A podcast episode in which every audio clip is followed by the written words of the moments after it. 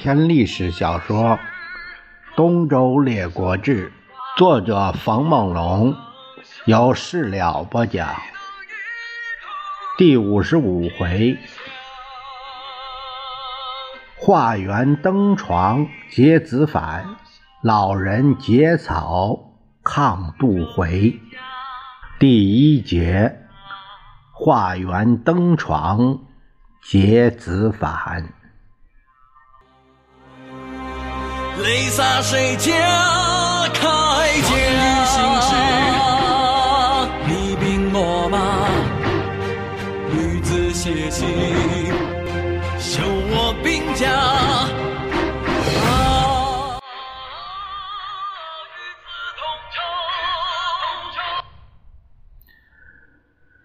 话说楚庄王大集群臣，计议却晋之事。公子策近前一步，他说：“跟我们处最好的就是齐国。要说和晋铁杆盟友，那就是宋国了。如果我们兴师伐宋，晋国必然会因为救宋忙不过来，哪还有功夫管郑国的事儿呢？”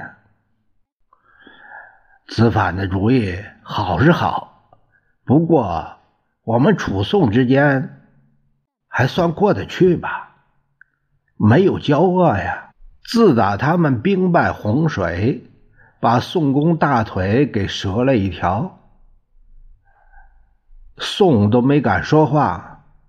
等到了后来的绝末之会，宋公亲力亲为，为先爵服务。再后来，赵公被杀，自暴自弃，算下来都十八年了。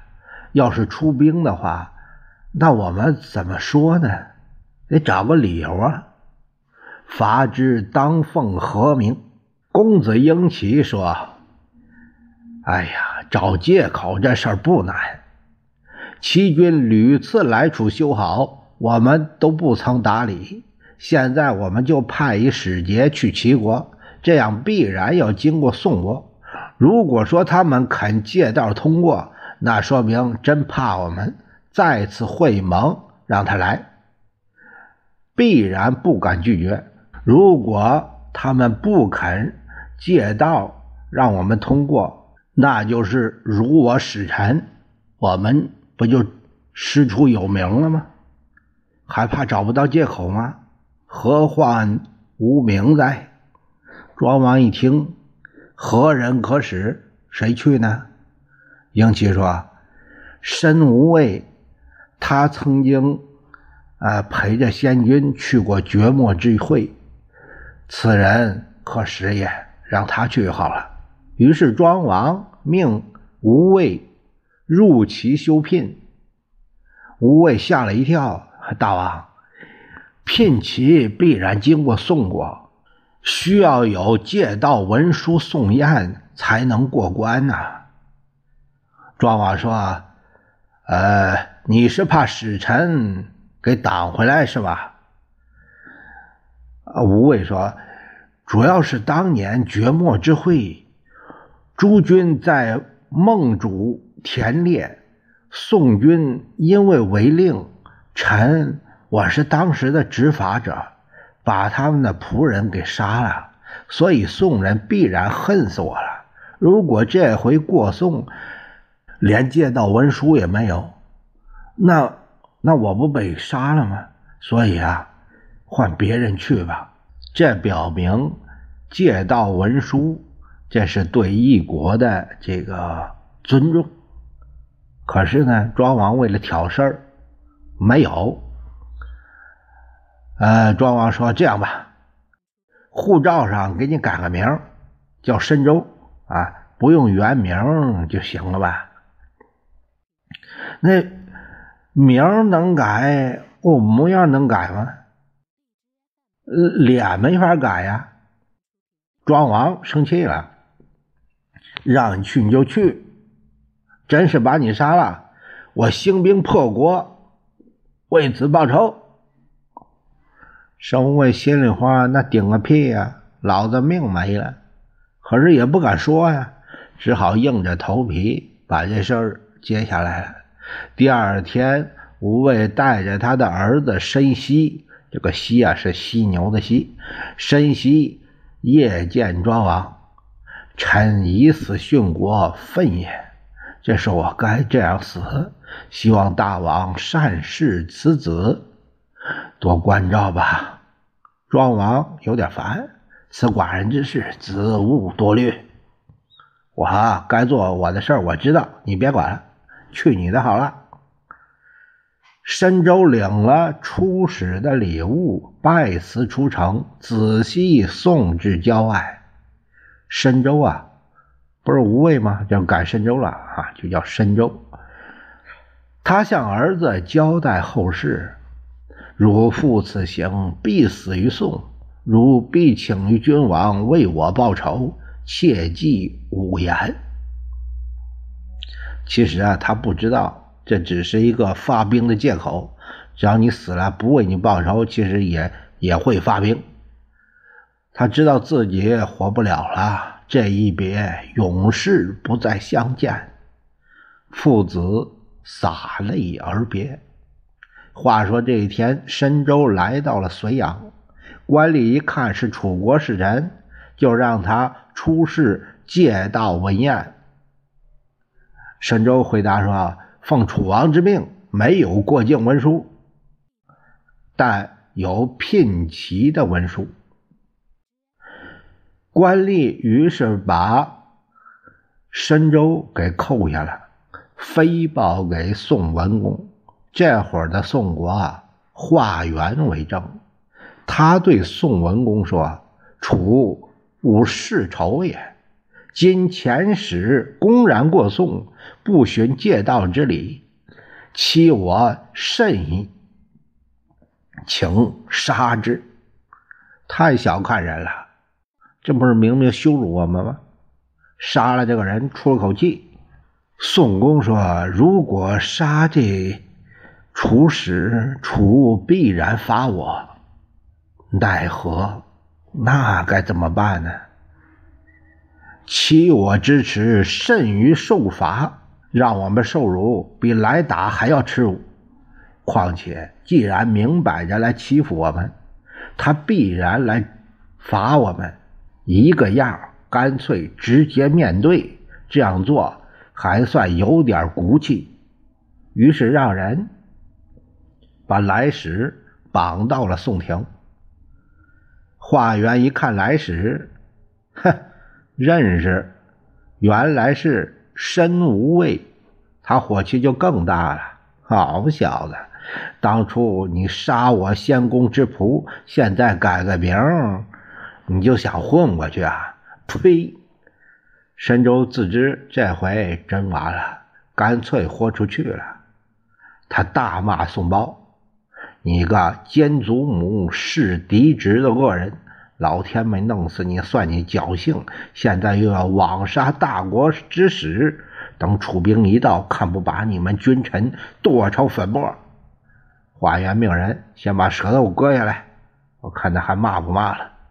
然后又把脑袋砍下来。申州聘齐的文书礼物一件不留，焚弃于郊外，一把火都烧了。我们看不上那点破东西。跟随申州的从人弃车而遁，那还不跑？跑回来报告给庄王。庄王当时这是刚拿起筷子就要吃午饭。听说什么？申州真给杀了！腾，一下子把筷子也扔了，从席子上就蹦起来了，愤懑而起，把袖子卷起来了，随即拜司马公子策为大将，申叔时为副，立刻整居，亲自发送。又以申锡为军政，也就是军中的执法官啊，这个执行军法的，由他来从政。申州是在夏四月被杀，楚兵于秋九月又到了宋境，可谓是反应迅速。钱元先生有诗写道：“明知七宋必遭屯，君命如何敢牺牲？同妹兴师风雨至，化缘应悔杀行人。”楚兵将睢阳城团团围住，造楼车四面攻城。这个楼车呀，就是和这城墙造一样高的这个像炮楼一样的这种车。华元亲自率领兵民巡守，一面遣大使岳英奇奔晋告急。晋景公一听，就要发兵援救。毛臣伯宗说：“林府以六百胜败于必城，此天助楚也。往救未必有功。”那景公说：“现在也就是和宋我们两家关系最铁了，要是不救，那宋就没了。”伯宗说。楚距宋两千里之遥，运粮不济，必不能久。现在我们派一使臣到宋国去，就说晋随后大军就到，这样他们就有信心坚守了。过不了多久，楚军粮供应不上，也就退了。我们不费一兵一卒，却有却楚之功。啊这样多好啊！景公就这样信他的了。呃，谁能与我使宋国的？啊那我辛苦一趟。大夫谢阳，请行。景公一看，点点头。啊，要说这事儿啊，非子虎不胜此人也。子虎啊，谢阳的字啊，非你去不可呀。谢阳化妆之后。来到了宋郊，被楚国巡逻队就给抓住了。经过一盘问，觉得有问题，把他献于庄王。庄王一看，哎，认得。汝来何事？你怎么来了？谢阳说：“我是奉晋侯之命来告诉宋国坚守待援。”楚庄王说：“哈 啊。”你原来是晋使臣呐！先前在北林之役，你被我将韦谷所擒，寡人不杀，放你回国了。你这次又自投罗网，有什么话说吗？谢阳说：“晋楚仇敌，你杀我没说的，明摆的事儿，我认了。”庄王命人在谢阳身上一搜，文书找到了。他看了以后，倒吸口冷气，心想：要按晋的意思指导宋，我哪耗得起？啊，嘴上不能这样说。宋城迫在旦夕。哎，不过如果你要是按书中相反的这个话给他们说，就说汝国中有事，急切不能相救。恐误你国之事，特遣我口传相报。这样的话，宋人绝望，必然出城，省得两国人民屠戮之惨。事成之日，当封你为献公，刘氏楚国。你看怎么样啊？谢阳低着个头，没说话。呃，要不然，那你脑袋就得搬家。当斩如意。谢阳本想不答应，但他怕自己死了之后晋侯的军命没办法完成，于是他就假意同意。庄王让人把谢阳押到了楼车之上，让人在一旁监视着。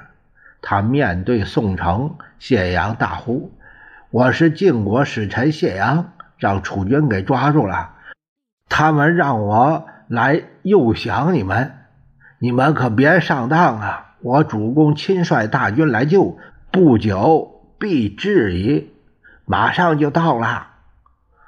庄王一听，快快快快，等下来，等下来！他见了谢阳，哎呀，你都答应我了，你为什么又背叛我呢？你这样出尔反尔，那就别怪我了。命令左右斩起棒来。谢阳全无惧色，他不慌不忙的解释说：“臣未尝无信也，我没有失信呢。如果臣完全为楚守信，必然失信于晋。假使楚有臣子背信其主，贪外国好处，那您以为这是信呢，还是不信呢？如果真是这样，那臣请就诛。”以明楚国之信，按你们的规矩办。庄王赞叹不已：“忠臣不惧死啊！你是算得上一个，子之谓矣。”说完，没杀他，纵之使归，把他放了。哼，古人就这么神奇。华元听了谢阳的冒死喊话。坚定了死守的信心。公子策让军士筑土楼一座，亲自在上面观察，一举一动都在他掌握之中。华元一看，也在城内筑土围，以遮挡对方的视野。这一仗自打秋九月围城，打到了第二年夏五月。彼此相持了九个月头，隋阳城中粮草俱尽，很多人都饿死了。化元以忠义激劝国人，将士老百姓被鸡汤灌得同仇赴死，没吃的一子为食。一子为食啊，自己的孩子不忍杀，跟别人换着吃。食骸骨为窜，这个窜呢，呃，这个字比较难写，它的意思就是当柴烧啊，为柴柴火啊，为窜就是做饭用的那烧柴。食骸骨为窜，全无变质，没有想投降的，坚定了誓死保卫家国的决心。庄王没招啊！军力禀报，营中只有七天的粮了。庄王说：“吾不意宋国南下如此！没想到这个宋，嘿，这么难打。”他亲自登车，越视宋城，见守卫城墙的军士甚是严整，他长叹了一口气，随即召公子策。来商议班师的事儿，不行，咱回去吧。申西听说要班师，不打了，他哭拜于马前。臣父已死，奉王之命，王乃失信于臣父乎？你是怎么答应我爹的？庄王一听，面有惭色，没办法说了这话。申叔时当时为庄王支配在车，他是司机，他献一计。宋之所以不降，夺我不能久耳。若是军事驻使耕田，是以长久之计，宋必惧矣。我们让宋看到，我们就在这儿要安家了，不走了，那宋一定会害怕。庄王一听，嗯，此计甚善，于是下令，军士严城一带建起营房，把城外的民居能拆的都拆了，能用的材料都用上，咱们在这儿常住不走了。每军十名，留五名攻城，五名耕种，十日一轮换，军士互相传说。城里的化员一听。什么要定居？我去！他来找宋文公。我说：“这楚王看这样子，要在咱们这定居，房子都盖起来了，还去种地，这是要耗死我们呢！这是到现在了，晋国的援兵还没动静，怎么办呢？按臣的意思，我去一趟楚营，面见子反，把他给劫持了，逼他和，或许能成事儿。宋文公说：“社稷存亡在此一行，多小心呐！”华元探知公子策在土阴敌楼上住宿，他不是堆几个土土台子吗？啊，上面在那儿住的。啊，事先啊知道了左右的姓名，以及奉差守备的这个巨细，该带的道具都带好，来到了夜里时分，打扮成夜者模样。夜者啊。传达君王命令的人，然后悄悄的从城上坠下，直到土阴边，迎面巡逻队急拓而来。化缘也不躲，他上前一步：“主帅在上面吗？”“在呀。”“睡了吗？”“这不是吗？连日辛苦，今夜大王赐酒一樽，喝了酒躺下了。”华元走上土阴。就是这个守阴的军士拦住了，不让进。华元说：“我业者庸僚，大王有紧要机密事情吩咐主帅，也适才赐酒，恐其醉卧，特遣我来当面嘱咐，立等回复。那边还等着回信呢。”军师信以为真。大王的意思，谁敢挡啊？那你进去吧。就这样，化缘上土楼，屋里面灯还亮着呢。公子策合衣而睡，化缘直接就上了他的床了。这个床啊，我就是说他睡觉那地方的床，因为按说那个时候是没有床啊，就按这个呃这个时代来说吧。上了床了，轻轻的以手来推公子策。公子策一睁眼，谁？啊，不认识，汝何人？他想起来，可是两个袖子被华元给坐住了。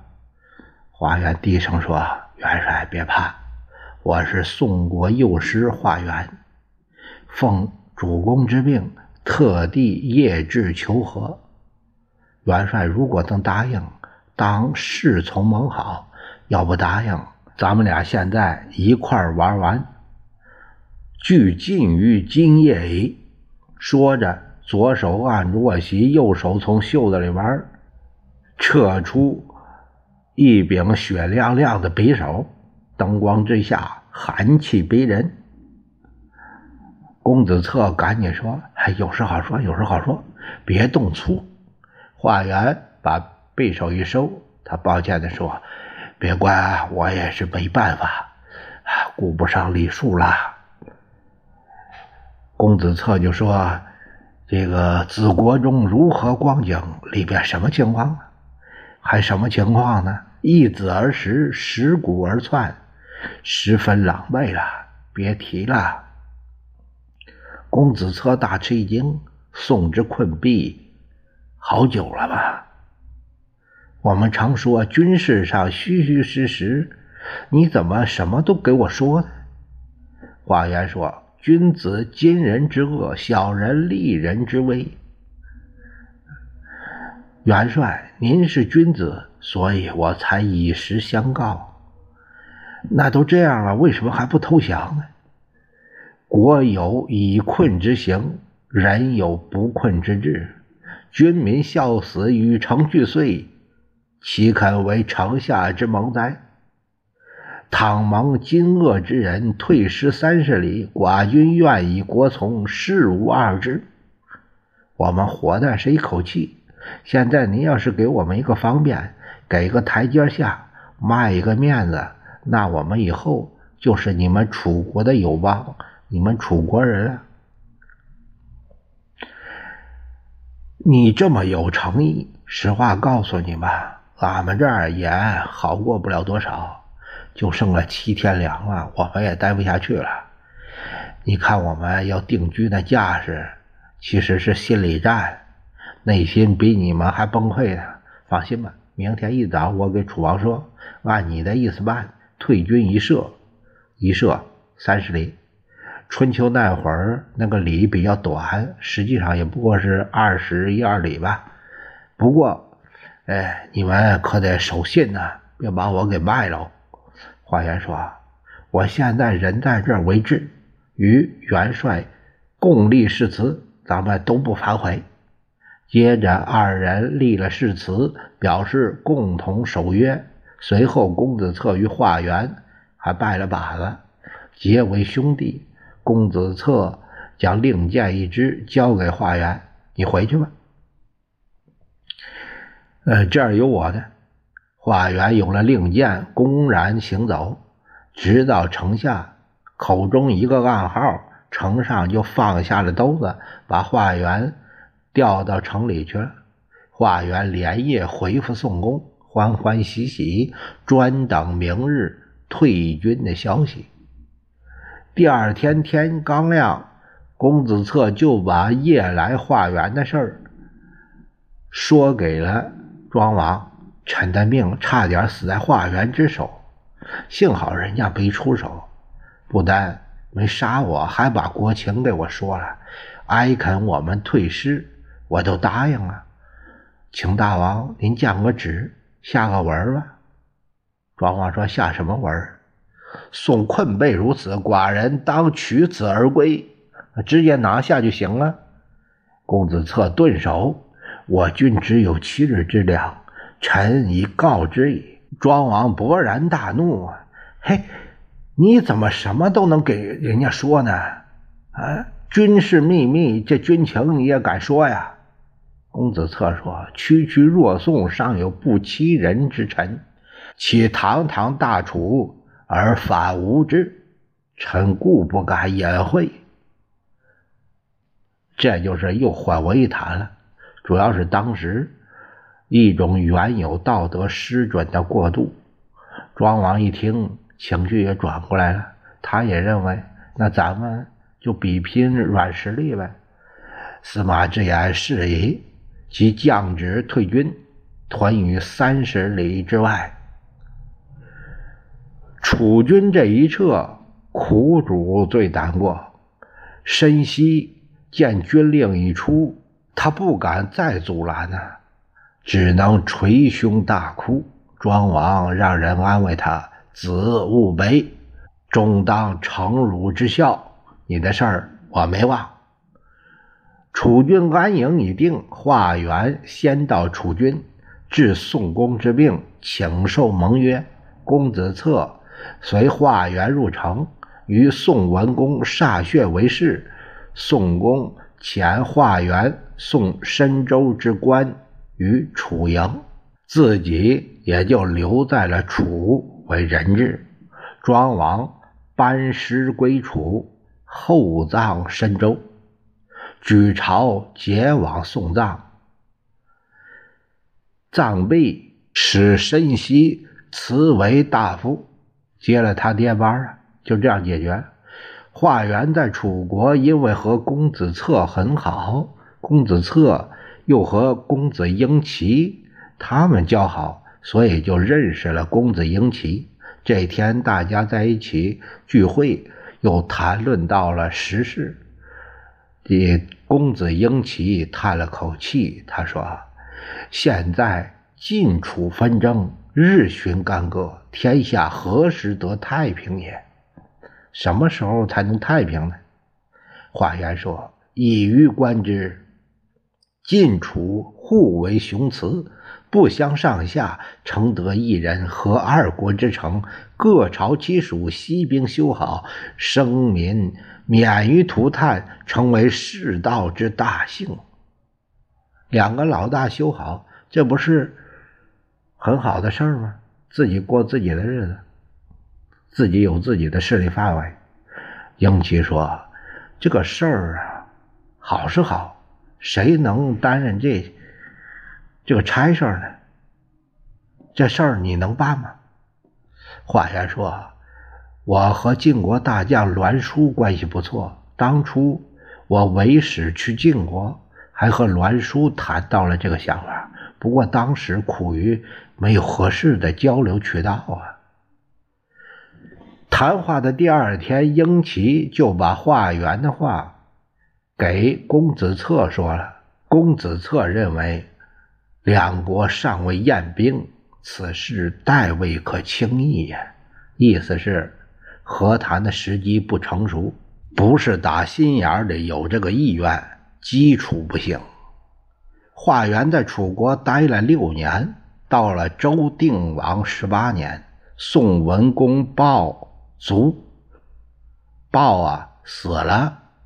我们注意啊，原文用了卒，不是用薨，也就是说。这届政府非法不受到认可，至少是作者冯梦龙的认可，他没认。他的儿子顾即位，这就是宋共公。华元以奔丧的理由才返回了宋国。咱们再看晋国，晋景公听说楚国为宋，经年不解。他对伯宗说：“宋之成守倦矣，寡人不可失信于宋，当往救之。”他还念着这茬呢。我该尽道义之责呀！正要发兵，有了新情况，陆国有密书送到。